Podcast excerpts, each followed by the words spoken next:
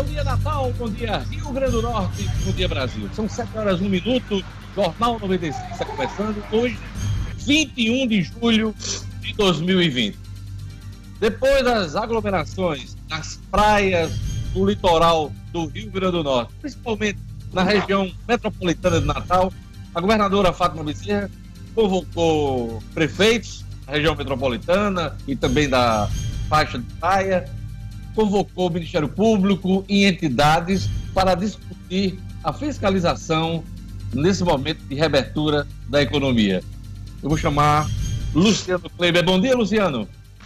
Bom dia, Diógenes. Bom dia aos amigos, bom dia aos nossos ouvintes. Pois é, Diógenes, a gente começou o dia aqui ontem comentando esse assunto, né, que chamou a atenção de muita gente ao longo do domingo.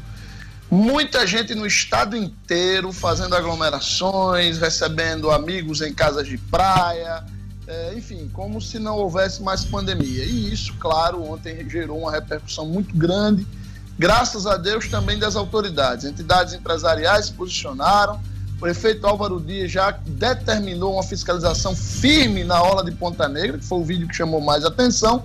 E hoje a gente tem a retomada dos shoppings sem ar-condicionado em Natal o que deve ser uma prova de fogo para tudo isso, Jorge. Daqui a pouquinho a gente comenta.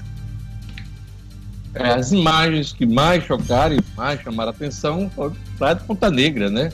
Teve funk, teve tudo ali, aglomeração total. É, daqui a pouquinho a gente trata desse assunto. Também sob o olhar da Prefeitura de Natal, Gerlane Lima vai trazer informações a respeito disso. Gerlane, números da Covid no Rio Grande do Norte continuam em queda, né? Bom dia. Continua em queda. Bom dia, Diógenes. Bom dia aos nossos amigos e aos ouvintes do Jornal 96. Continua caindo, Diógenes, e registrou até ontem, de acordo com o boletim da CESAP, 43.957 casos confirmados e 1.585 mortes. Os dados foram atualizados ontem.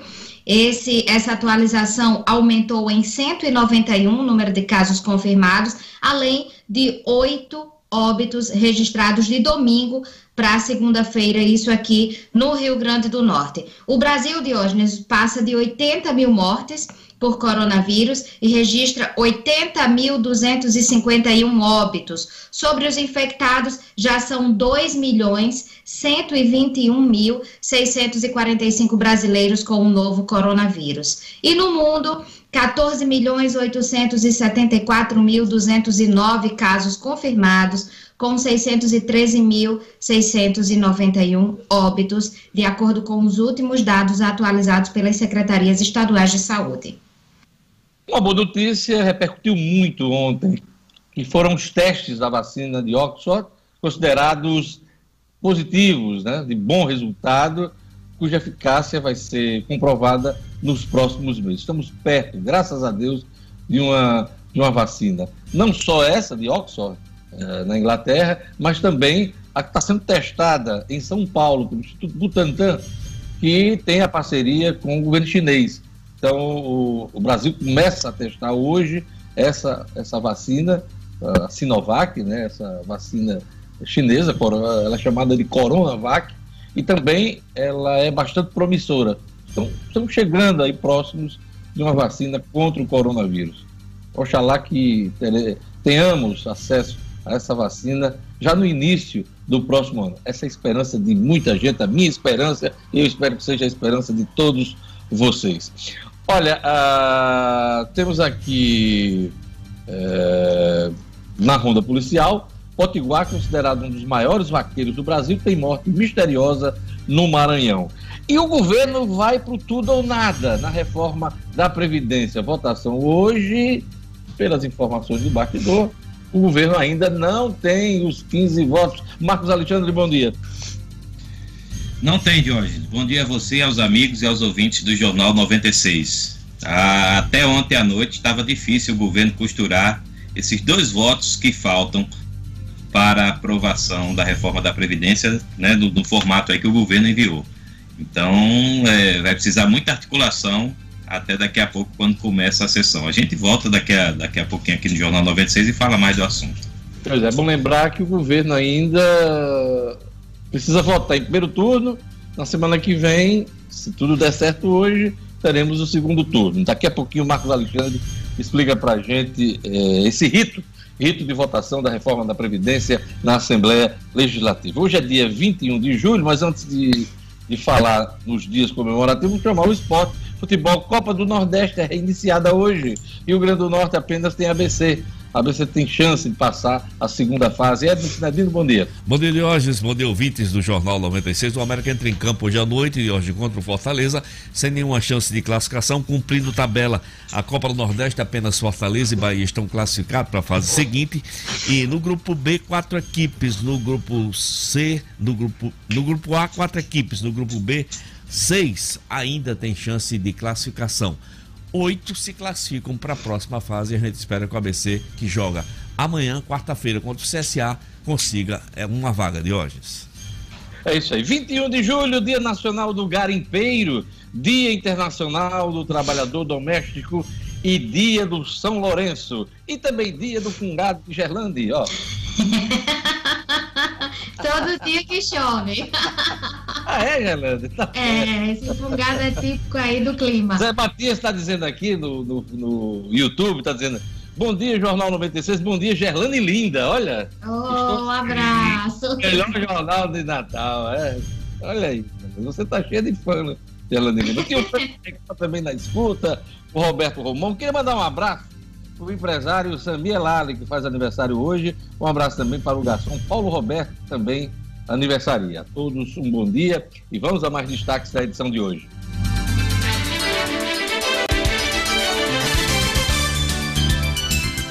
Consenso, primeira parte da reforma tributária chega hoje ao Congresso. Reforma da Previdência Estadual volta nesta terça pauta da Assembleia Legislativa. Shoppings e galerias sem ar-condicionado reabrem em Natal. Após aglomerações do final de semana, o prefeito de Natal intensifica a fiscalização e fala que pode fechar tudo. Motorista de aplicativo que está desaparecido era vizinho e amigo de Gabriel, assassinado recentemente. Potiguar no futebol. Potiguar Gabriel Veron está na expectativa de ser titular no clássico contra o Corinthians. 7 horas e 9 minutos. E vamos à leitura dos jornais nesta manhã de terça-feira, 21 de julho. Aqui em Natal, dois jornais circulam, agora RN. Vamos lá para a manchete do Agora RN. Após aglomerações, prefeito afirma que pode fechar tudo.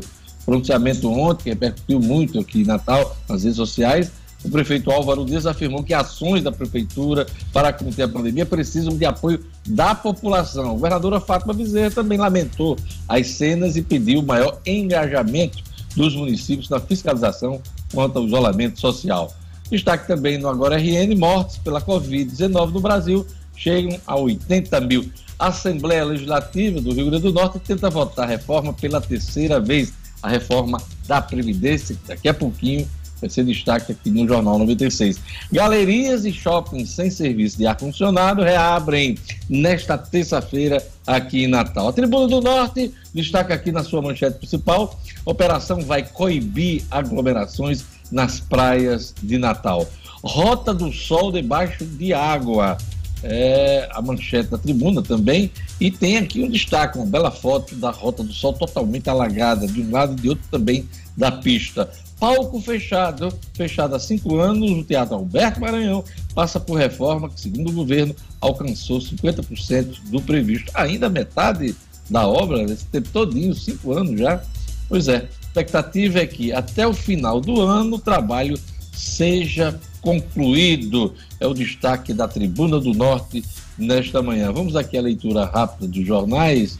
A Folha de São Paulo traz na sua manchete principal é, testes da vacina de Oxford obtêm resultados positivos. Produto é seguro e produziu resposta imune. Experimento com mais de mil pessoas, diz aqui a Folha de São Paulo. Após propor redução, o governo negocia mais verba para o Fundeb, votação importante hoje em Brasília, na Câmara dos Deputados. Após propor alterações que eh, desidratavam o projeto de renovação do Fundeb, o governo Jair Bolsonaro fez ontem nova rodada de negociações. Luiz Eduardo Ramos, da Secretaria de Governo, esteve com parlamentares incluindo o presidente da Câmara, Rodrigo Maia, e demonstrou que o executivo estaria disposto a manter as linhas do projeto já em discussão na casa desde 2019. O governo queria adiar, por exemplo, o Fundeb para 2022. Isso caiu. Vai, vai ser mantido o que o que está em discussão os deputados há algum tempo. Então, teremos aí, provavelmente, a votação do Fundeb ainda nesta terça-feira. Então, essa é a, esses são os destaques principais aqui da Folha. Ah, o Globo traz aqui vacinas de Oxford e da China são seguras e geram imunidade. Eficácia só pode ser determinada após o fim da fase 3. Mas cientistas estão otimistas. Brasil passa de 80 mil mortes por coronavírus. Governo recua de usar verba do Fundeb. Guedes, Paulo Guedes, daqui a pouquinho, vamos destacar aqui no Jornal 96, vamos falar de reforma, reforma tributária. Então, Guedes leva a reforma ao Congresso e a empresários, os destaques do Globo. Por último, aqui as manchetes do Estado de São Paulo. Reforma tributária do governo vai ao Congresso sem consenso. Ideia é unificar PIS e COFINS com alíquota de 12%. Agro, indústria, comércio e serviços têm propostas próprias. Vacina de Oxford tem bons resultados, mostra estudo, é o destaque também do Estado de São Paulo, e governo quer quadruplicar bônus a militar.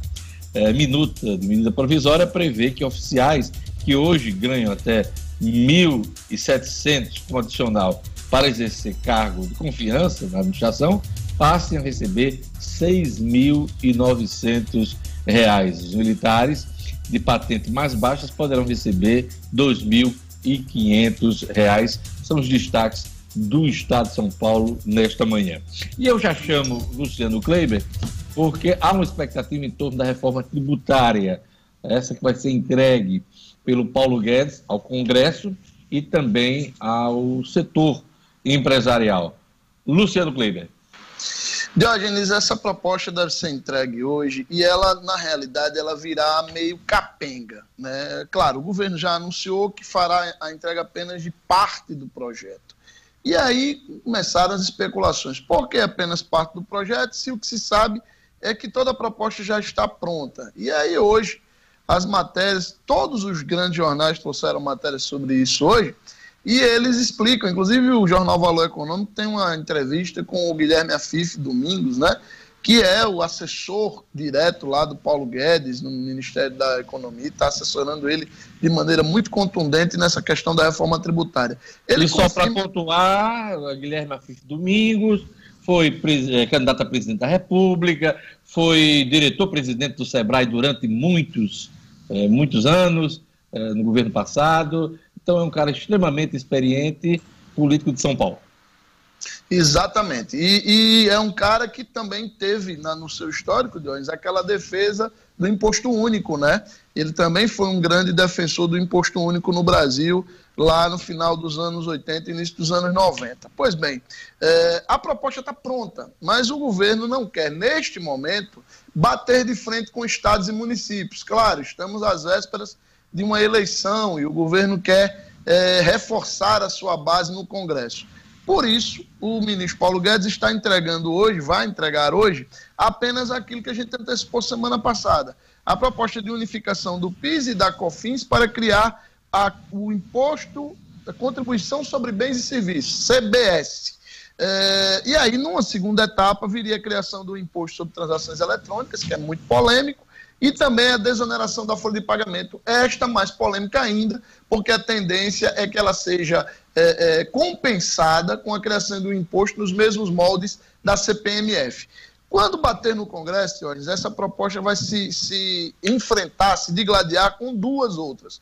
Uma que está na Câmara, que ela unifica PIS, COFINS, ICMS e ISS no mesmo imposto, chamado Imposto Seletivo Federal certo?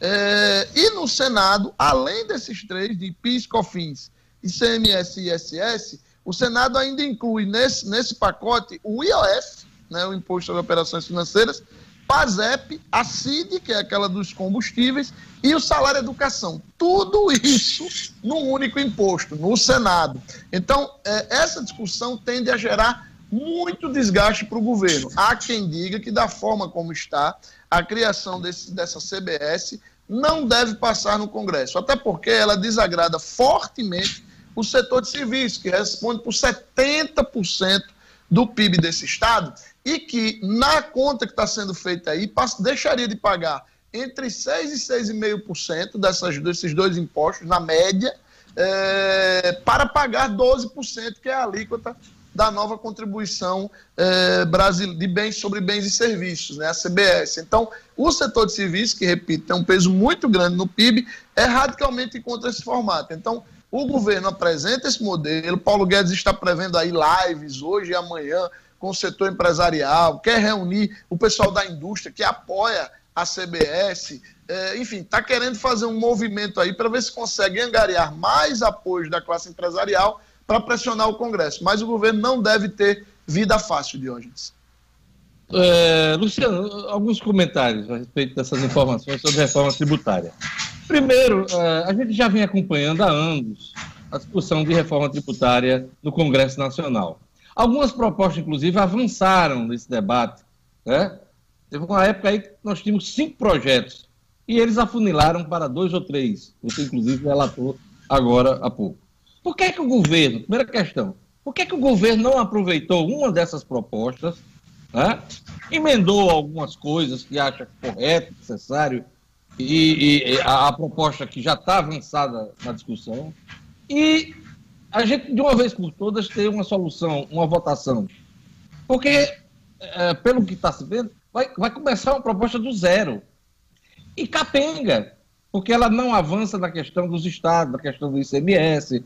Né? Porque se, se, você for falar em reforma tributária, você tem que falar de todo o sistema tributário. A gente está falando de parte do sistema, que no caso aí são os impostos federais em discussão. Essa proposta hoje apresentada por Guedes, ela se restringe a, a, aos tributos, a, aos impostos federais. Né? Então, essa é, é a segunda questão.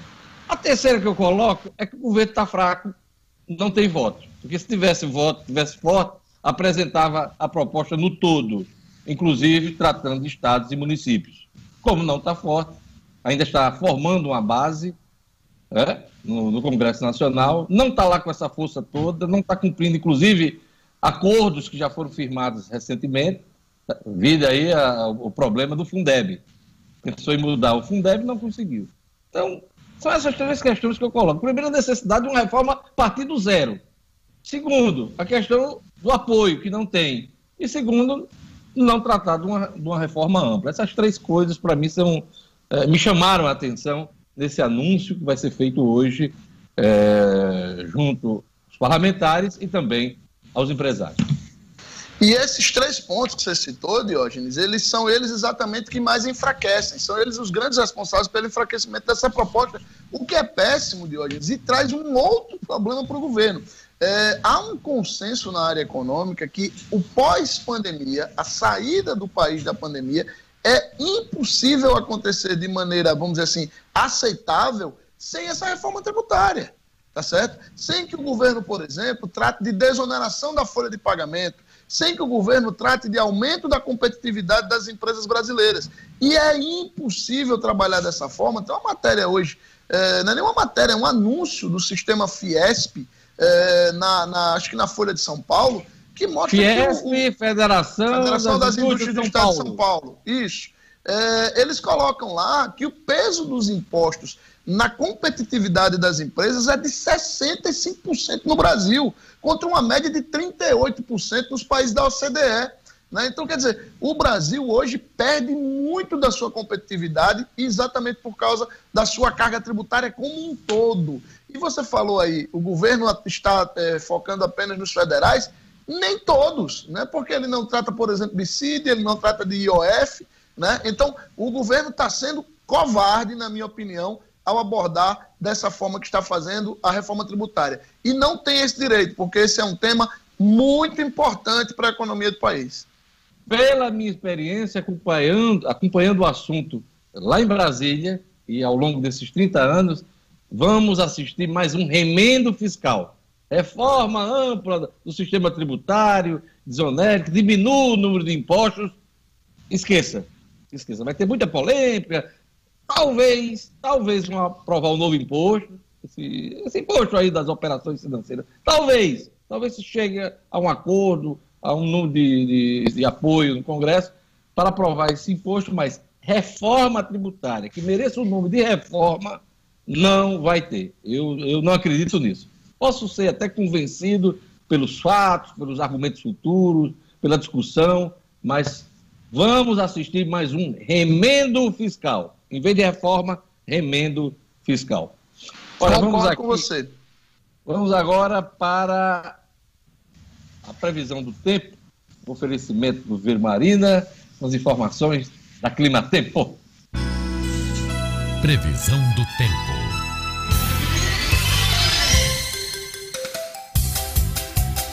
A terça-feira em Natal amanhece com chuva e tem possibilidade de diminuição de nuvens à tarde, mínima de 23 e máxima de 30 graus.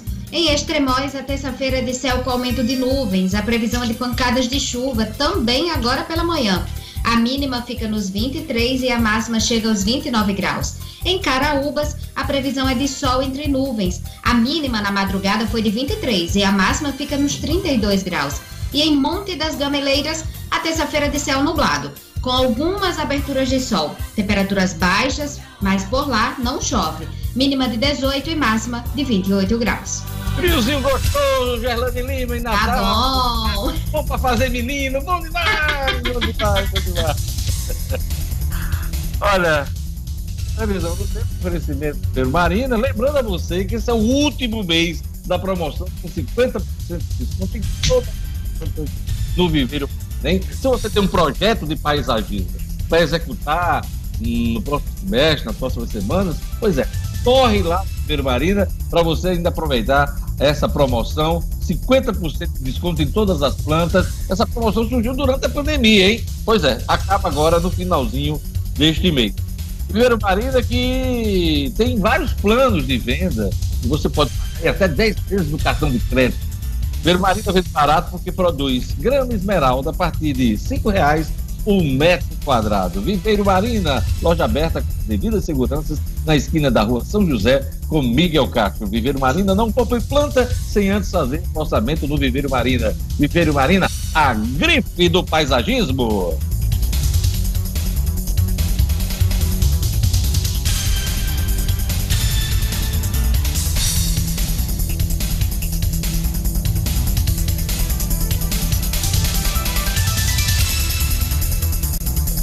Estoque de sangue abaixo de 30%, o Hemonorte convoca doadores. Gerlane Lima. É, Diógenes, a gente já tem feito esse alerta aqui no Jornal 96, porque o Banco de Sangue do Hemonorte já não tem mais estoque para a realização de todas as cirurgias que precisam ser feitas aqui no Rio Grande do Norte. A direção ontem fez esse alerta, disse que o estoque terá, está, na verdade, com 30% da quantidade que seria o ideal. O ideal seria cerca de mil bolsas por dia para atender o número de cirurgias no Rio Grande do Norte. Mas até sábado só estavam disponíveis 241 bolsas de sangue. Então, o Hemonorte nunca vivenciou uma situação dos estoques serem tão baixos por tanto tempo, Diógenes. Centenas de pacientes precisam de sangue para continuarem os tratamentos, para doar é preciso ter idade entre 16 e 69 anos, estar em boas condições de saúde, pesar mais de 50 quilos. Recomenda-se evitar o consumo de alimentos gordurosos quatro horas antes da doação. A ingestão de bebidas alcoólicas tem de ser interrompida 12 horas antes também. E durante esse período de pandemia, a doação está sendo feita de forma agendada no site do Hemonorte, que é central.rn.gov.br central.rn.gov.br. Então fica aqui o apelo para quem é doador de sangue ajudar a repor essas bolsas do Hemonorte, que está com 30% da quantidade que seria ideal. Olha, a Câmara dos Deputados aprovou ontem mais um auxílio para setores da economia, dessa vez agricultores familiares, né? Durante esse período da, da calamidade pública. A gente vem acompanhando a votação desses auxílios na área de saúde, na área cultural, Ontem foi a vez dos agricultores familiares, né? Eles vão receber é, 600 reais, é, como foi estabelecido pelo governo federal. Pelo texto aprovado, poderão ter acesso as medidas agricultores, empreendedores familiares, pescadores, extrativistas, silvicultores e aquicultores. O produtor que ainda não tiver recebido o auxílio poderá receber do governo federal o valor total de 3 mil, divididos em cinco parcelas de 600. A mulher provedora da família terá direito a 6 mil, o, dro, o dobro, né? Então, 6 mil reais a mulher provedora. Então, essa notícia aí boa para os agricultores familiares. Vamos falar agora de votação da reforma da Previdência na Assembleia Legislativa. Hoje é um dia importante, fundamental, para o governo saber se vai votar nesse mês, viu? Porque se não conseguir aprovação hoje, essa matéria vai ficar com certeza para o mês de agosto. Marcos Alexandre. A reforma da Previdência, Diógenes, está entre o inferno da rejeição e o céu da aprovação. É o... São dois votos aí que separam o sucesso do fracasso dessa matéria. Né? O governo está correndo desesperadamente atrás desses dois votos, tem 13 em tese, tem 13 votos, né? e precisa de pelo menos mais dois para aprovar a reforma, já que se trata de uma PEC, uma proposta de emenda constitucional. Essa é a corrida do governo até daqui a pouco, por volta das 11 horas, quando, quando começa a sessão, e o governo precisa é, articular muito bem, tem pouco prazo para isso, mas precisa articular, porque o, o, risco é enorme. Né? Se não houver, se não for possível chegar a esses 15 votos, a estratégia melhor do governo é recuar, é retirar a matéria de pauta de hoje, mesmo que atrase mais uma semana, entre aí em agosto, como, como você projetou, porque caso haja uma reprovação da matéria, aí só ano que vem. E aí seria catastrófico para o Estado ficar sem os bloqueios ficar com os recursos bloqueados, melhor dizendo, do governo federal, porque é isso que vai acontecer se a reforma da Previdência não for aprovada até semana que vem, dia 31. Esse é o prazo, não, não tem sinalização de que vai ser prorrogado pelo governo federal, então é, o governo está nessa corrida, o governo do Estado está nessa corrida para aprovar a reforma da Previdência. E não tem sido fácil. A gente tem conversado aí, você também tem, tem suas fontes no governo, e a informação é de que o governo não está tendo facilidade nenhuma para conseguir esses dois votos, né? Está emperrado ali nos 13 votos e os deputados muito resistentes em mudar de opinião, os 11 que já votaram semana passada naquele na, no, no, requerimento do deputado Kelps Lima para que a sessão fosse presencial. É, então, é, o governo está aí no desespero realmente para conseguir esses votos mínimos. A intenção é conseguir três, não só dois, três para ter um de imagem, mas se conseguir os dois já resolve, pelo menos, pelo menos por hoje, para votar esse primeiro turno. Votando o primeiro turno, é necessário, como se trata de PEC, é necessário que haja um interstício, né, com é o jargão aí legislativo, que haja um interstício, um intervalo de cinco sessões, ou seja, uma, um segundo turno seria votado exatamente na quinta da semana que vem, no dia 30. Marcos, você é um jornalista experiente na cobertura política uh, local. Você sabe que nenhum governador do Rio Grande do Norte vive tranquilamente se não tiver maioria na Assembleia Legislativa. Precisa de 17, 18 votos para poder tocar o governo. Porque Fátima está enfrentando um uh, esse problema uh, na reforma da Previdência, mas qualquer projeto fundamental ela precisa votar na Assembleia, ela vai precisar de 16, 15, 16, 17 votos. Para ficar tranquila, para poder a, a governar. Senão ela vai viver os sobressaltos e se deparando aí com rejeições e com, e com derrotas na Assembleia Legislativa. Né? A gente acompanhou os últimos governos, alguns até fracos, muito fracos, mas tinham maioria na Assembleia Legislativa. Não é o caso de Fátima Bezerra. Um ano e meio já de mais de um ano e meio de governo e ela não conseguiu, essa maioria. Então ela precisa de uma vez por todas, passar dessa reforma da previdência, montar uma base que lhe dê uma sustentação, porque ela vai precisar. Ela vai enfrentar questões cruciais para a retomada da economia, para a recuperação do Estado, para pagamento, inclusive, de folhas em atraso, que continuam desde o governo passado. Então, Fátima não tem maioria na Assembleia Legislativa. Vai viver é, cabalando votos, bajulando um outro, no bom sentido, não, não de forma pejorativa, para poder aprovar alguma coisa importante na Assembleia Legislativa, principalmente PECs, que precisa de um coro alto. Quando a votação de, de, de, coro, é, de coro simples, ela, ela consegue, até porque tem aí 13 votos garantidos, mas ela não pode é, votar matérias como uma PEC, que é uma emenda constitucional, dessa forma que está se apresentando. É, Jorge, e esse episódio da, da reforma da Previdência, essa votação, deixa claro que o governo está aí, de, deixou a coisa meio solta na articulação política, porque está com muita dificuldade de conseguir regimentar esse coro mínimo de 15 votos né, para aprovar uma PEC. E, e há deputados aí que são da base política. Pega nesse ponto que você está falando, de quem é a falha? É o líder do governo, o deputado George Soares? que sequer dá entrevista à imprensa para explicar o projeto, o que é está sendo discutido, o que está é sendo articulado. É um líder que se fecha. Líder, quando você ocupa um cargo de liderança, você tem que estar aberto, não só, claro, para os atores internos da casa, mas também ao público em geral. Nessa questão da reforma da Previdência, me corrija aí, porque pode ser que eu. Eu não vi uma entrevista do deputado João Soares, que é o líder do governo na casa. Então, é, é, eu acho que é uma falha. Né? Então, de quem é a falha? A falha é só da governadora? A falha é dos secretários dela? Dinheiro, por exemplo, que é, que é ex-deputado, que é secretário de governo de projetos, de gestão. É, de quem é essa falha?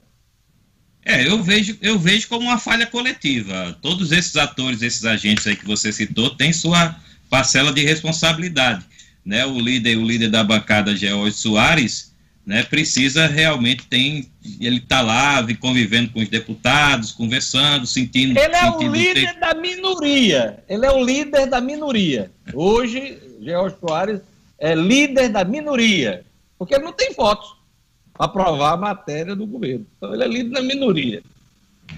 Pois é, uma matéria complexa dessa merecia, no mínimo, um cuidado maior do governo. Mas é, é o, o, deputado, você tem razão, o deputado Jorge Soares é o líder do governo, teria uma responsabilidade grande nesse processo. Mas entendo também que, o, que a própria governadora teria que estar mais envolvida. Né? Inclusive, tem muita gente reclamando, os deputados da oposição criticando, que a própria governadora não, não, não está defendendo a reforma da Previdência publicamente. Né? Então ela, vai ela... perder. Então pois vai é. perder. Porque tá... ela era a primeira interessada, porque é o governo dela, ela que está sentada na cadeira de governadora, ela vai perder, porque ela era para estar tá na linha de frente, inclusive negociando com as categorias. Coisa que ela não fez na fase do fórum, ela evitou, inclusive, solenidade na Assembleia Legislativa para não sofrer desgaste e, e vexame, constrangimento. Então, ela Não leu a mensagem, de hoje anual, anual, a mensagem anual, que é uma tradição, ela não, não foi na pois Assembleia é. ler esse ano. Eu estou falando exatamente desse ponto aí. Então, ela era para estar na linha de frente, porque ela vai passar um vexame. Ela vai passar um vexame se não aprovar a reforma da Previdência. E aí, Diógenes? Apoiado, como eu disse ontem, se tivesse apoiado o projeto lá nacional, resolver tudo lá em Brasília, para estados e municípios, não. Então, agora vai ter que enfrentar a questão. Você está na cadeira de governador ou governadora, né? A, a, pessoa tem que assumir as responsabilidades. Por bem Exatamente. ou por mal. Tem decisão boa, tem decisão ruim, tem decisão desagradável, tem decisão boa, que, que, que atrai popularidade. Perfeito. E aí, Jorge, a gente sabe que essa matéria é uma matéria cara né, para a governadora, porque é uma matéria que mexe com a vida dos servidores, uma matéria que é, contraria interesse dos sindicatos, né, e a governadora é, é, tem, tem uma certa, digamos assim, cautela em tratar do assunto. Mas é, ela agora está na posição de governadora, então precisa realmente tomar a frente do, do, do processo. E na política a gente sabe que muita coisa é feita de simbolismo. Né? Então, é, na hora em que a governadora deixa de defender publicamente o seu, o, o seu projeto, o projeto que o governo dela enviou para a Assembleia Legislativa, isso, claro, tem uma repercussão na bancada, na bancada do, na bancada governista, que está realmente vivendo essa dificuldade. A bancada, em tese, é maior até do que esses 15 votos, mas numa matéria complexa como essa, há resistência da própria bancada. É preciso corrigir isso aí. Não sei se o Luciano tem algum comentário para fazer, assim, sobre a reforma da Previdência. A gente podia falar um pouquinho dos números, Luciano, do que está envolvido, a questão do déficit previdenciário. Pois é, o déficit previdenciário, Marcos, é, do que o governo tem hoje, ele já, já está no ano beirando 1 bilhão e 300 milhões de reais. Então, quer dizer, é um, um número que assusta o governo e eu concordo com o que você e Diógenes estavam dizendo. É, é, o governo deveria ter elegido esse assunto como a sua pauta principal do ano na Assembleia Legislativa. É, é, é, é, inadmissível que a governadora esteja se escondendo, vamos dizer assim, desse debate. É óbvio que não é uma matéria é, nada digesta, né, principalmente com o histórico sindical que a governadora tem. Ela que durante muito tempo disse que a, a reforma da Previdência no Rio Grande do Norte era, inclusive, desnecessária. Ela que criticou muito a reforma do governo federal que hoje algumas pessoas dizem que é mais amena, é mais branda do que está posta hoje. Então, jogar tudo isso no colo dos deputados é, no mínimo, no mínimo, uma, uma incoerência da governadora. E é como vocês já disseram: nenhum deputado vai assumir sozinho, nem mesmo os da base vão assumir sozinhos esse ônus, porque o ônus político da votação dessa reforma é muito grande. Nunca se negou isso, tá certo? E, e, aí é por isso que a gente diz que a governadora errou, teve um erro crasso do ponto de vista é, de, de, de, estratégia na hora que ela não apoiou a reforma lá do, do, do governo federal. Eu acho que é, é, na hora que ela não apoiou isso, ela, ela teve esse erro que agora ela está pagando por ele. É lamentável e eu estou com Diógenes. Eu acho que essa postura da governadora vai levar ela a uma derrota que tende a ser a maior do seu governo. Pois é, a gente está voltando, daqui a pouquinho a gente volta com mais informações da política, da economia. É, antes desse intervalo, aquele recado do Luciano sobre a economia local, as compras locais. Luciano Kleiber.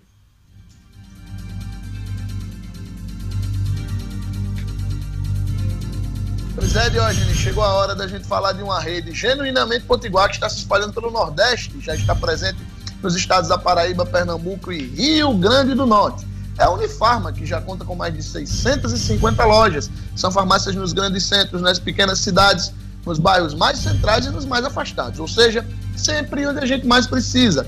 Portanto, faça como eu e valorize as empresas da nossa terra, porque são elas que dão emprego ao nosso povo e ajudam a nossa economia. Quando o assunto for sua saúde, procure a farmácia amiga, procure as lojas da Unifarma, porque lá você encontra conforto atendimento personalizado e preço baixo de verdade. Eu garanto. Unifarma, uma farmácia amiga sempre perto de você. A gente vai para um rápido intervalo, daqui a pouquinho a gente volta com o segundo tempo do Jornal 96.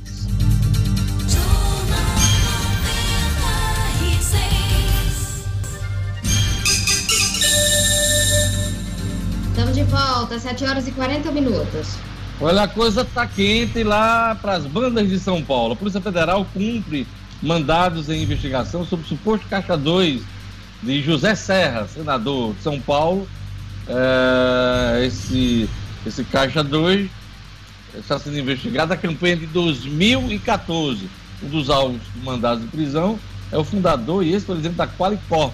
Investigações apontam que o senador recebeu 5 milhões de reais em doações não contabilizadas. A assessoria de José Serra não atendeu as ligações. Tem um barulho, gente, de ambiente aí. Forte. Enfim, vamos lá, vamos seguir. Vamos chamar o esporte agora, ó. Melhorou. Quem foi que te ligou alguma coisa? Vamos lá, vamos, vamos seguir aqui, vamos chamar o Edmo Sinedino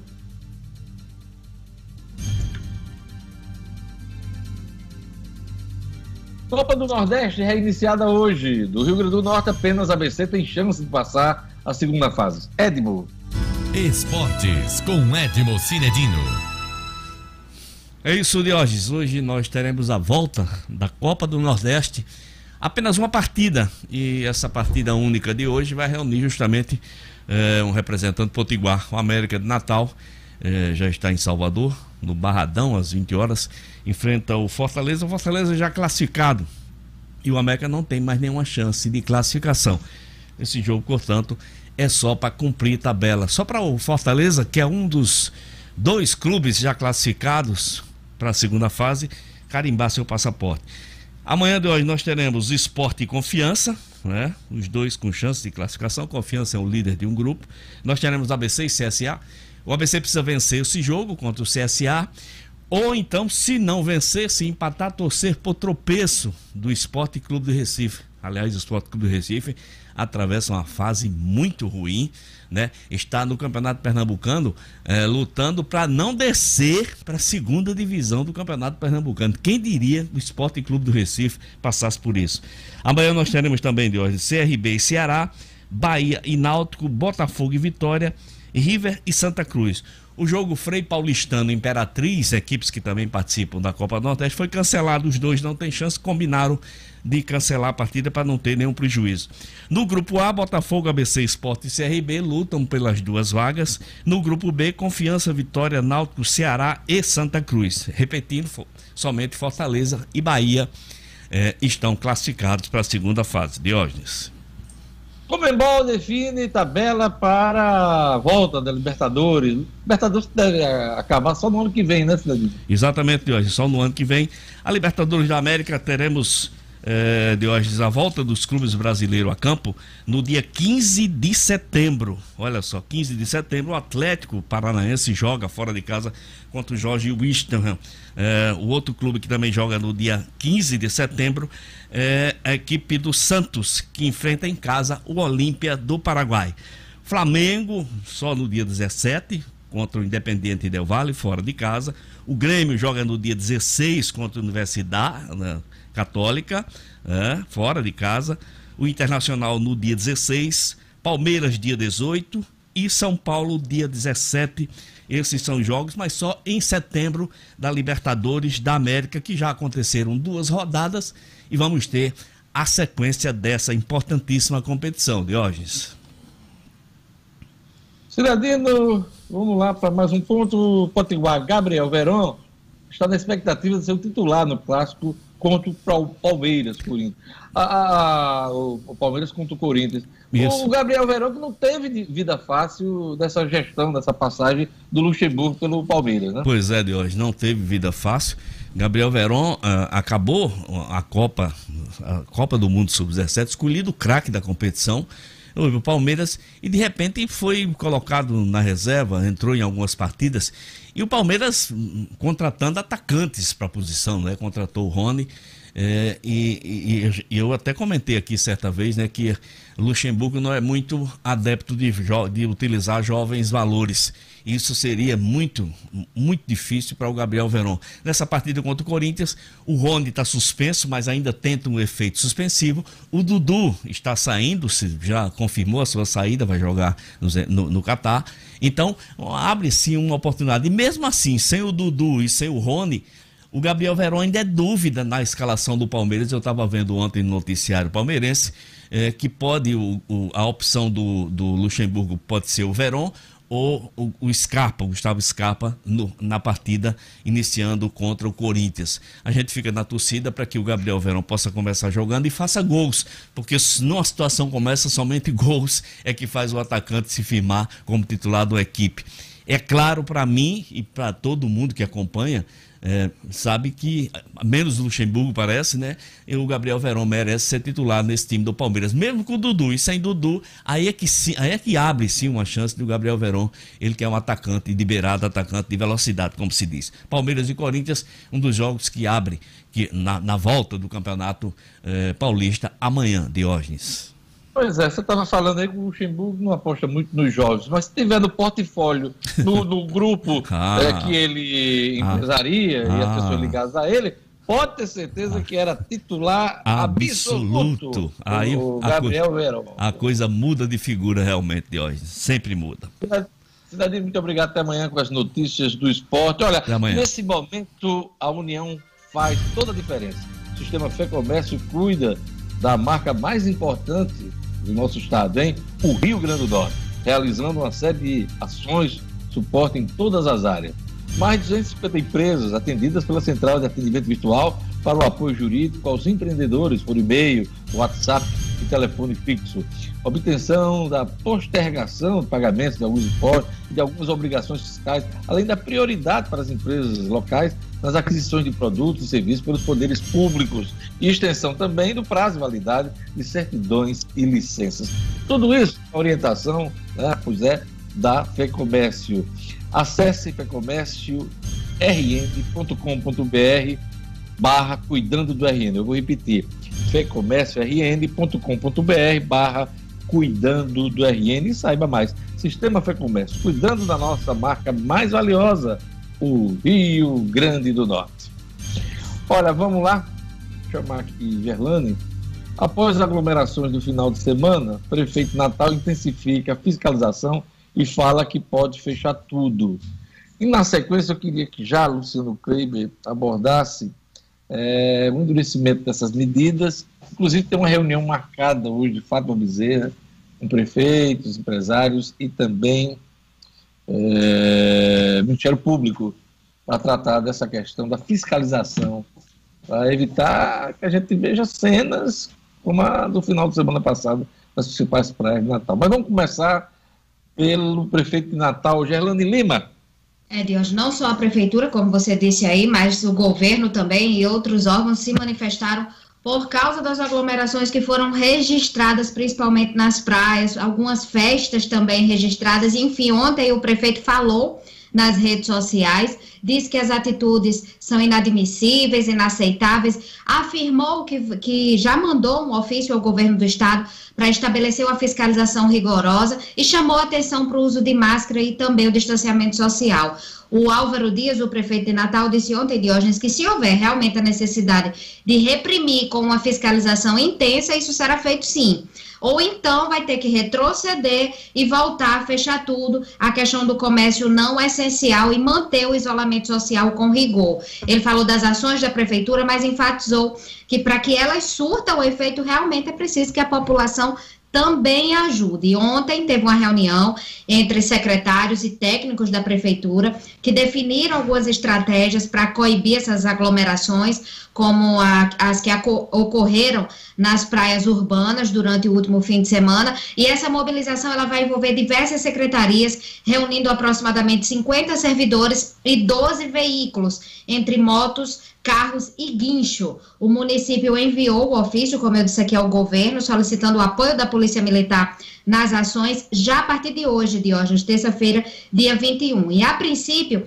as equipes da prefeitura farão rondas pelas praias para reforçar os alertas de medidas restritivas aos comerciantes, num trabalho de conscientização. Se a estratégia não surtir efeito, aí a atuação do município vai evoluir para a aplicação de sanções, como autuações, multas e também apreensões de apreensão de materiais. Então, a princípio, essas são as ações por parte da prefeitura, mas o governo do estado, como você disse, também vai se reunir, Diógenes. Luciano Kleiber, governadora, ontem, um dos proximamente também, na mesma linha do, do prefeito Álvaro Dias, convocou uma reunião Ministério Público e prefeitos para hoje.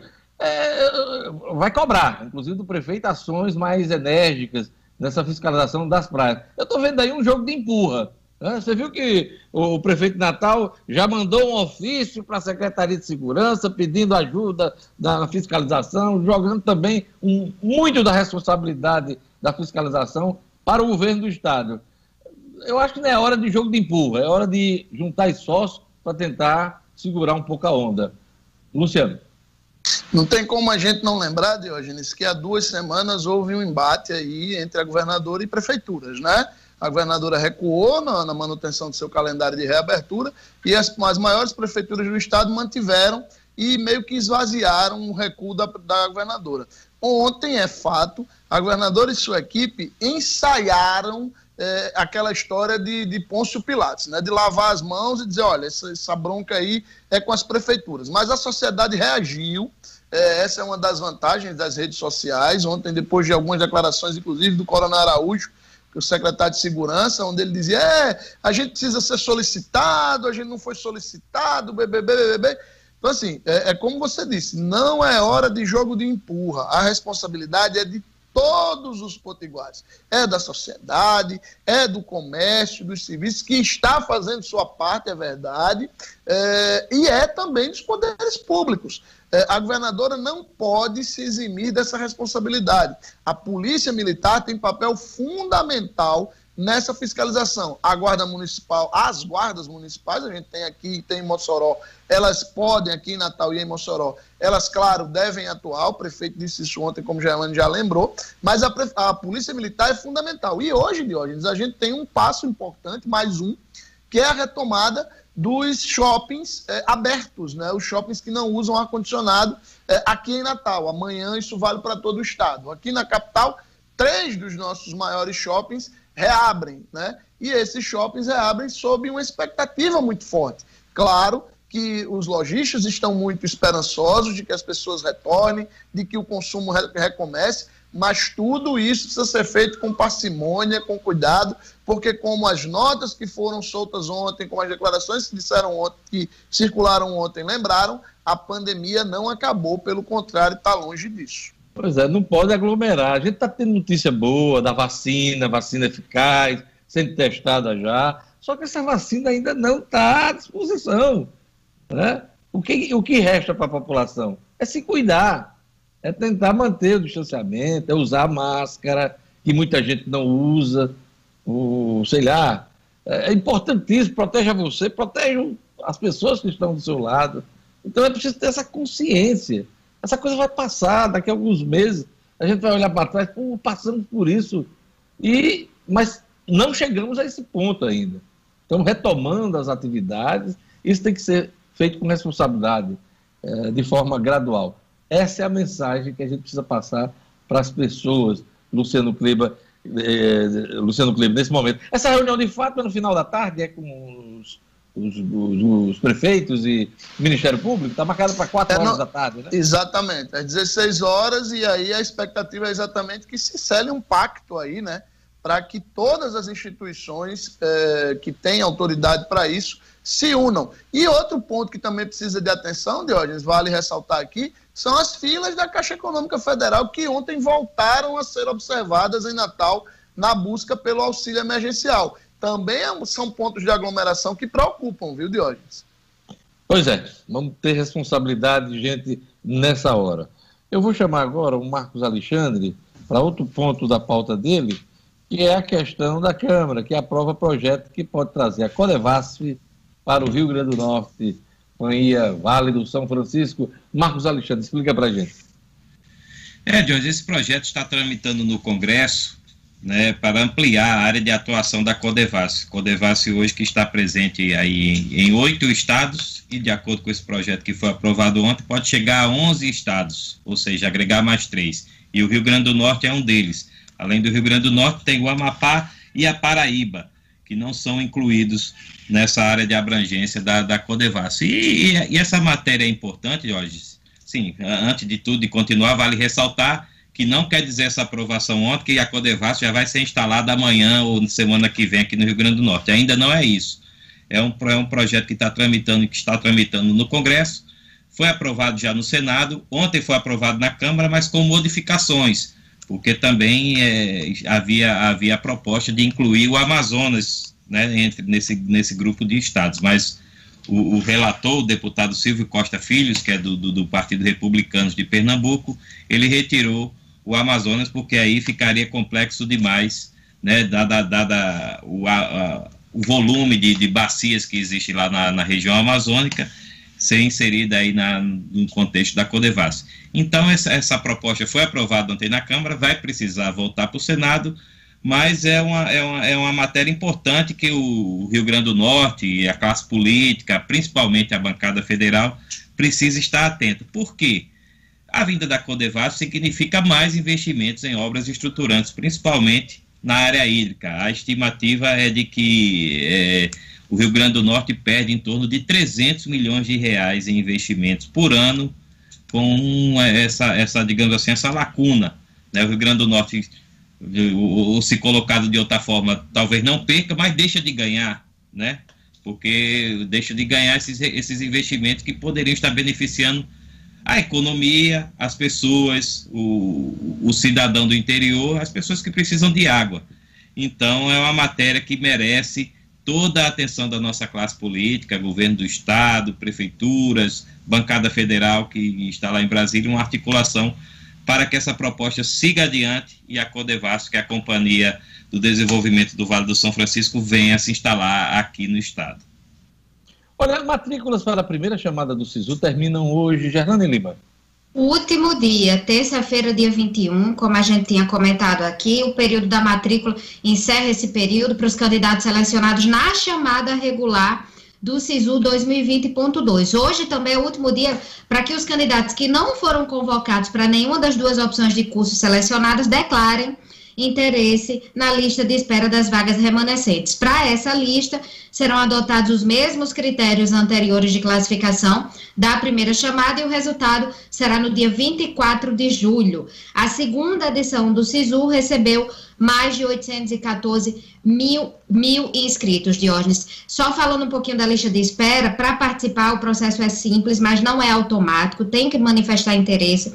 Os estudantes devem acessar o boletim do candidato no sisu.mec.gov.br na tela da primeira opção de curso, clicar em participar da lista de espera. E aí, em seguida, vem o passo a passo, que é autoexplicativo, vai aparecer uma mensagem de confirmação que é emitida pelo sistema. A partir daí, basta acompanhar as convocações feitas pelas universidades para o preenchimento das vagas restantes e, claro, observar os prazos e procedimentos, além dos documentos que são exigidos para matrícula ou para o registro acadêmico, Diógenes. Ronda policial, o Potiguar é considerado um dos maiores vaqueiros do Brasil, né? Considerado dos maiores vaqueiros do Brasil. Tem morte misteriosa no Maranhão, vamos chamar o Jackson Damasceno. Polícia, com Jackson Damasceno. O da massa. Oferecimento. Ótica Ideal. Compre seus óculos escuros ou de grau das melhores marcas em até 10 vezes no cartão. Temos convênios com empresas e associações. Facilitamos seu exame oftalmológico. Ótica Ideal. Nosso ideal é fazer você feliz. Edifício Barão do Rio Branco 5. Telefone 3201 6797. Sigam também nossas redes sociais. Bom dia, meus colegas da 96. Bom dia, nosso público querido. Alexandro de Araújo, de 34 anos, conhecido como Alex Araújo ou Canhotinha de Ouro, era um dos maiores vaqueiros do Brasil. Podem acreditar. A vaqueirama, como eles dizem, está, está de luto. Ele era nascido em Eloy de Souza e ficou conhecido em todo o Nordeste depois de ganhar vários torneios inúmeros campeonatos e ano passado foi considerado o maior vaqueiro do Brasil no ano de 2019. Alex de Araújo estava em Bacabal, no Maranhão, ultimamente morava em Fortaleza, tinha ido correr uma vaquejada contratada por um empresário para correr num cavalo novo. Correu a competição, ganhou mais uma vez e no sábado foi a um posto de gasolina comemorar tomar uma cerveja e de lá desapareceu. O tal contratante disse que foi para casa. Quando voltou ao posto, o Alex não estava mais.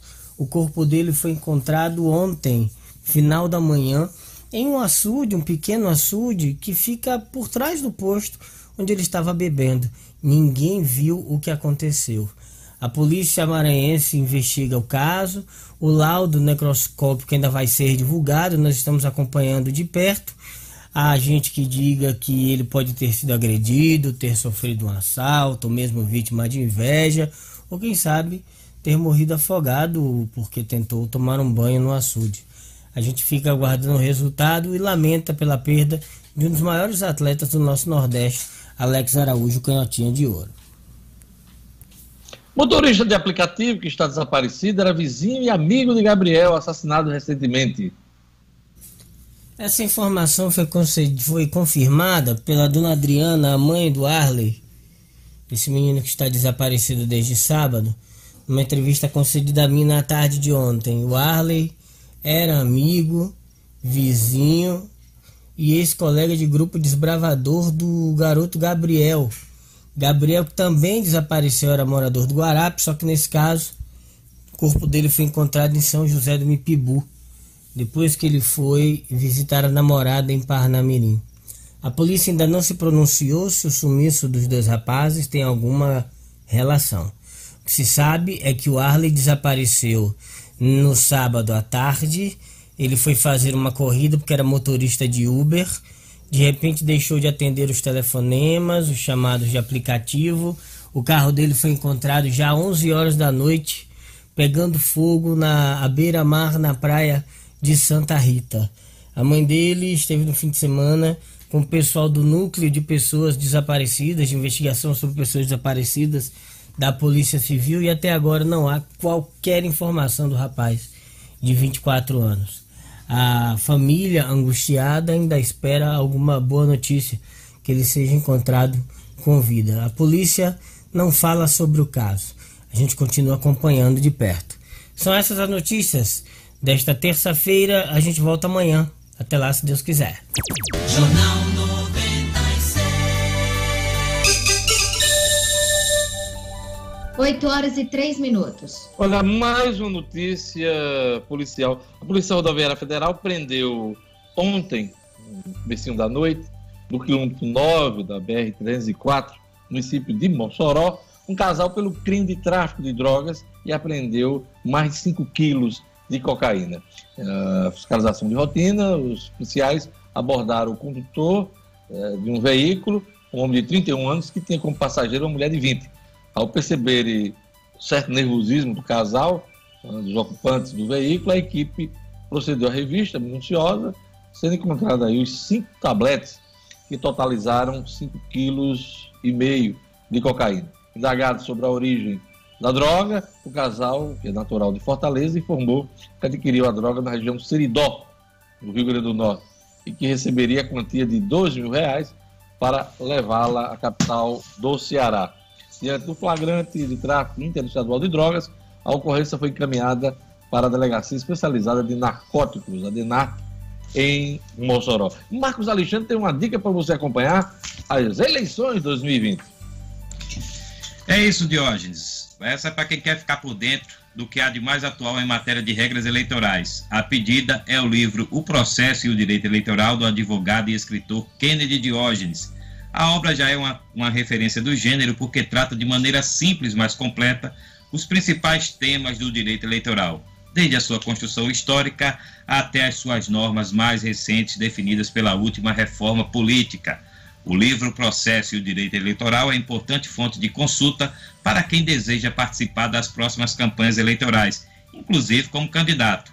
O livro escrito pelo advogado e escritor Kennedy Diógenes está à venda pela internet no site www.oeleitor.com.br www.oeleitor.com.br Vem aí, em agosto, Diógenes Dantas no Diário da Manhã, canal do YouTube, hein? 11 da manhã, segunda a sexta, você vai acompanhar esse conteúdo jornalístico com informações, comentários, entrevistas, participações de convidados especiais. Pois é, a partir de agosto, nós teremos Diógenes Dantas no Diário da Manhã, hein? Aguardem, vai ser legal. Olha, o Marcos Alexandre, para acalmar a base contra a crise na articulação política, o governo federal prometeu mais um bilhão de reais para sua base. Só que o dinheiro não está chegando e a turma está inquieta. É, é o velho problema do, do, do governo na relação com, com o legislativo. Né? E ainda mais agora com o Centrão, que a gente sabe que tem muito apetite né, por emendas, por recursos. O governo precisa ser mais ágil na liberação dessa, dessas verbas. Né? Afinal, estamos aí no ano eleitoral e a turma fica mais impaciente né, quando, quando estamos em períodos assim. Então, Diógenes, é, é a velha grita de sempre, né? Todo, em todos os governos a gente vê essas cenas, todos os anos, claro, de forma mais aguda nos anos eleitorais, como é agora 2020, apesar da pandemia. Então, o governo federal vai ser pressionado, já está sendo, né, inclusive, para que seja, para que haja mais agilidade na liberação dessas emendas. É isso aí, Marcos Alexandre, vamos acompanhar esse assunto. É, eu falei no início dessa edição sobre a votação do Fundeb, está prevista para hoje, hein? Importantíssimo aí. que é o, é o, são os recursos que financiam a educação básica do país. Principalmente garante o salário dos professores. É, boa parte desse, desses recursos do Fundeb vão para pagar professores em todo o país, desde o município mais longínquo às grandes, às grandes metrópoles. 20 governadores pedem aprovação do texto discutido na Câmara. Por que, que essa votação é importante? Porque se não for aprovado o Fundeb, vai ficar sem Fundeb, porque ele tem prazo para encerrar nesse ano.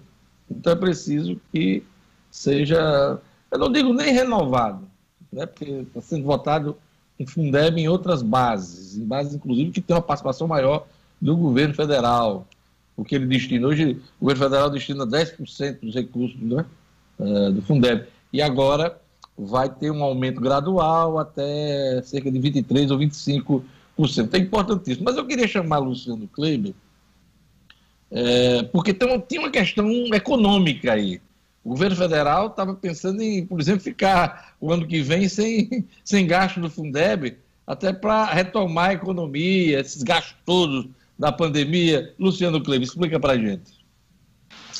Pois é, Diogenes, o governo chegou, inclusive, a, a, a sugerir, né, a, a, colocar isso em conversas de bastidores, a possibilidade de carrear esse recurso do Fundeb para, para alçar, né, para tentar dar a base a essa retomada da economia. No ano passado, o Fundeb teve algo em torno de 166 bilhões de reais, Jorge. E como você bem disse aí, 90% desses recursos hoje eles vêm de, de, de, impostos que são do Estado e do município. Apenas 10% vem do governo federal e de cada 10 reais do Fundeb, Diógenes, 6,5, ou seja, 65% desses recursos são utilizados para pagar os salários dos professores por isso que eles continuam recebendo seus salários em dia. Seria um grande tiro no pé se o governo fizesse isso, mas a proposta já foi rechaçada de pronto. Marcos Alexandre, essa é uma proposta cara, a governadora Fátima Bezerra, porque nos tempos do parlamentar, ela tratou do assunto, foi relatora, inclusive, do Fundeb na Câmara dos Deputados, também no Senado, ela, ela chegou a tratar da questão quando foi senadora, Marcos Alexandre. É verdade. E a, e a, governadora Fátima Bezerra é uma das articuladoras dessa carta aí dos 20 governadores. Tem ela e mais 19 que, que pedem aí ao Congresso para que se aproveite o texto da Câmara. Porque a proposta do governo, convenhamos, a proposta do governo federal, convenhamos que é esdrúxula, né? Queria separar uma parte do Fundeb para aplicar em programa de transferência de renda. Né? Educação com, com outra coisa que não tem nada a ver. Recuou nisso. Queria também que o, o ou ainda quer, isso ainda está sendo discutido, que ano que vem fique descoberto, que não haja Fundeb semana que vem. Ontem um. um caiu um isso, isso, isso já caiu. Pois é. Tentou, Porque mas conseguiu apoio para isso. É, ontem tinha um secretário, não lembro o nome dele, um dos secretários executivos do Ministério da Economia, dizendo, não, mas dando entrevista, dizendo, não, mas a gente vai garantir o recurso. Ora, se vai garantir o recurso, inclua na lei, para que retirar da lei? Né, para voltar em 2022, que é um ano eleitoral também, de, de possivelmente a reeleição do, do, do, que o presidente vai buscar. Então não tem sentido isso aí. É, é, é realmente tem que tirar o, o, Fundeb, é uma questão fundamental, não é só importante, não, é vital para principalmente os municípios poderem custear a educação pública. Sem o Fundeb, a educação pública fica ferida de morte. E tem um detalhe nessa história, né? O Congresso pode aprovar, a Câmara, até fechar acordo com o governo, vota no Senado, chega na mesa do presidente da República, ele veta. Pá! Como vetou saneamento e outras questões fundamentais. Falar em veto do presidente, Alcolumbre, Davi Alcolumbre, senador uh, que só pensa na reeleição da presidência do Senado, segurou a votação dos vetos, para não criar problemas com o Palácio do Planalto, ele que conta, espera contar com o apoio uh, na base do presidente da República, nessa tentativa de se reeleger no Senado da República. Você vê a política partidária, os interesses individuais pesando mais do que os interesses do país, Marcos Alexandre. É, é, é sempre assim, né, Jorge? Não vai, não, não vai mudar. O, está aí nessa cruzada aí o, o presidente do Senado, Davi Alcolumbre, e também o presidente Rodrigo Maia tem, tem esse interesse de dar uma mexida na Constituição, nas regras do jogo, para poderem se candidatar novamente. Coisa que hoje não podem. né, nem, nem Rodrigo Maia, nem Davi Alcolumbre, porque eles já foram eleitos na atual legislatura, né, para poderem ter condição de continuar nas cadeiras que ocupam hoje, precisariam realmente virar a mesa e mudar a regra do jogo. E claro que o governo federal, o, o Palácio do Planalto, o presidente Jair Bolsonaro, é peça-chave nesse, nesse xadrez político aí. E aí é como você está dizendo, isso tem reflexo claro na pauta, na pauta política, econômica do país.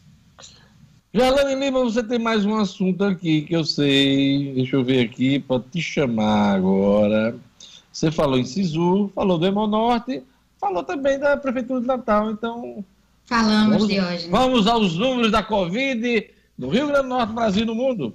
Vamos atualizar assim aqui no Rio Grande do Norte, são 43.957 casos confirmados, com 1.585 mortes. No Brasil, 2.121.645 casos confirmados, com 80.251 óbitos. No mundo, já atualizado agora pela manhã, são 14 milhões 880 mil 580 casos confirmados, com 613.991 mortes, Diógenes. É isso aí. E vamos agora para. Peraí, me perdi aqui. Vai, Luciano Kleber. Vamos Vai lá, que é sua, Tafarel. Vamos lá. eu já sei, eu me encontrei aqui. É a questão do Serra, eu ia falar. A Polícia Federal e o Ministério Público Eleitoral de São Paulo eh, estão realizando, na manhã de hoje, a Operação Paralelo, terceira fase da Operação Lava Jato, junto à Justiça Eleitoral de São Paulo, para investigar suposto Caixa 2 de 5 milhões de reais ao ex-governador José Serra, na campanha de 2014, o elegeu ao cargo que ocupa hoje no Senado Federal. O principal alvo da ação é o empresário José Seripere Júnior, fundador e ex-presidente da Qualicorp. O senador também é alvo de buscas em Brasília. O Marcos Alexandre Serra está na mira aí né, dos, dos, órgãos de fiscalização, da polícia, né? Porque recentemente, se eu não me engano, há cerca de, acho que menos de um mês, nós tivemos operação da Lava Jato envolvendo o senador de São Paulo, né? uma delação em São Paulo de um empresário o envolveu, ele inclusive deu uma mergulhada, né? Depois daquela coisa do, do Aécio, ele deu uma mergulhada para ver se escapava aí dos holofotes, mas não está conseguindo. Teve a operação da Lava Jato e agora essa questão eleitoral de uma campanha de 2014, né? É verdade, olha, essa, é, teve essa operação semana passada da Lava Jato, que inclusive envolveu a filha dele, né? É, é, investigada também. E agora essa, essa operação de hoje que tem aí o viés eleitoral da campanha a de anterior envolvia propina da Odebrecht, né? Na, na Isso. da 27 milhões. E, e, a Verônica Allende Serra, é a filha dele, né? E o marido estavam envolvidos nessa, nessa ocultação valores. Né? Essa e, é... Exato. E essa operação de hoje envolve a suspeita de, de repasses aí indevidos de 5 milhões de reais para, para o senador. O, o, o Ninho Tucano, que anda agitado de hoje nos últimos dias. Teve também uma operação nos últimos dias contra o ex-governador Geraldo Alckmin, além desse caso do Aécio Neves, que vem se desdobrando, né, digamos assim, o, os tucanos de alta plumagem, hoje nem tanto, né, mas já foram mais fortes aí no, passado recente, estão envolvidos aí em muitas questões. Há, há, há, quem diga, quem faça até um paralelo, não, não, sei se tem relação, de que a saída de Sérgio Moro provocou essa, essa reação toda, que quando Sérgio Moro estava no governo não, não, não teria havido aí operações, uma espécie insinuando que o, que o, ex-ministro daria uma proteção a esses líderes do PSDB, né? Não se sabe, isso aí é, pode ser intriga da oposição, mas se comenta nos bastidores e até em parte da imprensa. O fato é que o senador José Serra está vivendo momentos difíceis em que precisa Olha, prestar contas à justiça. Eu não acredito que o Sérgio Moro tenha segurado a operação de PF contra o PSDB, não. Agora, ele saindo do governo, eu acho que há um interesse de dar visibilidade a esses casos para fazer essa ligação, essa ilação. Isso daí Isso. eu acredito mais. Depois da passagem de Moro, essa, esses alvos né, preferenciais, inclusive de adversários do governo, do governo Bolsonaro, passam a ter visibilidade. Não sei. Coincidência não, ou não, né, Diógenes? Estão sendo deflagradas aí essas operações todas. Exatamente. Com a participação da Polícia Federal. Pois é, vamos acompanhar esse caso aí. Do, dos tucanos de alta plumagem, só que sobrou foi o Fernando Henrique Cardoso, que foi presidente da República, é o único que não tem, assim, operação, acusação séria, como os demais têm. Mas Aécio, Geraldo, Zé Serra, todos aí estão caindo aí, feito fruta madura no pé, quando cai no chão, podre, né? Então, vamos acompanhar esse assunto. É isso aí, senhores. Vamos encerrar o Jornal 96. Todo mundo na tela aí. Luciano Kleber, seu destaque nesta terça-feira, dia 21 de julho. O governo federal entrega hoje ao Congresso, o ministro Paulo Guedes vai levar pessoalmente a sua proposta capenga de reforma tributária, correndo o risco de ser derrotado fragorosamente naquela casa legislativa de hoje. Fundeb deve ser votado hoje em meio a, a menos desgastos com a educação, né? Vamos ver a expectativa. 20 governadores pedem aprovação do texto discutido na Câmara dos Deputados, expectativa em Brasília, principalmente no setor educacional. Gerlane Lima, seu destaque nesta terça-feira. Prefeitura do Natal, Diógenes intensifica fiscalização para coibir aglomerações como as registradas no final de semana. Com o estoque baixo de 30%, o Hemonorte convoca doadores e hoje é o último dia para a primeira chamada do SISU. Pois é, três destaques. Ela bota para lascar logo. Né? É destaque, ela dá logo três. Eu vou dar mais um na linha do que você falou. Tome. Você falou da Prefeitura de Natal, governadora, né? A governadora Também. vai reunir, vai reunir prefeitos, Ministério Público, entidades empresariais, para discutir o maior rigor na fiscalização das praias, principalmente aqui na região metropolitana de Natal. Marcos Alexandre, seu destaque nessa terça-feira, 21 de julho. A batalha do governo do estado para conseguir os dois votinhos de que precisa para aprovar a reforma da Previdência Potiguar. Não tem gente animada para essa votação hoje, não, viu, Marcos? A animação tá pouca, mas vamos, vamos acompanhar o que, que acontece. Vamos ver nessa manhã, a expectativa também na Assembleia Legislativa. O Jornal 96 vai ficando por aqui. Na sequência, teremos o Fé na Vida com o padre Francisco Fernandes, que voltou recuperado aí depois de passar maus bocados com a Covid-19. Teve fé e a fé venceu né, nesse caso. E bom, Padre Francisco Fernandes na sequência. Obrigado, Gerlando. Obrigado, Marcos. Obrigado, Luciano. Obrigado, Lugo Dias, O'Hara Oliveira, que está em casa. Mandar aquele abraço especial para O'Hara. O'Hara que está retomando a rotina depois né, de um período de convalescência aí de, de uma cirurgia. Então, aquele abraço para O'Hara Oliveira. Um abraço para Edson, Cledino, Clebinho, a todos vocês que acompanharam o Jornal 96. Até amanhã! Até amanhã. Tchau, tchau. Até amanhã.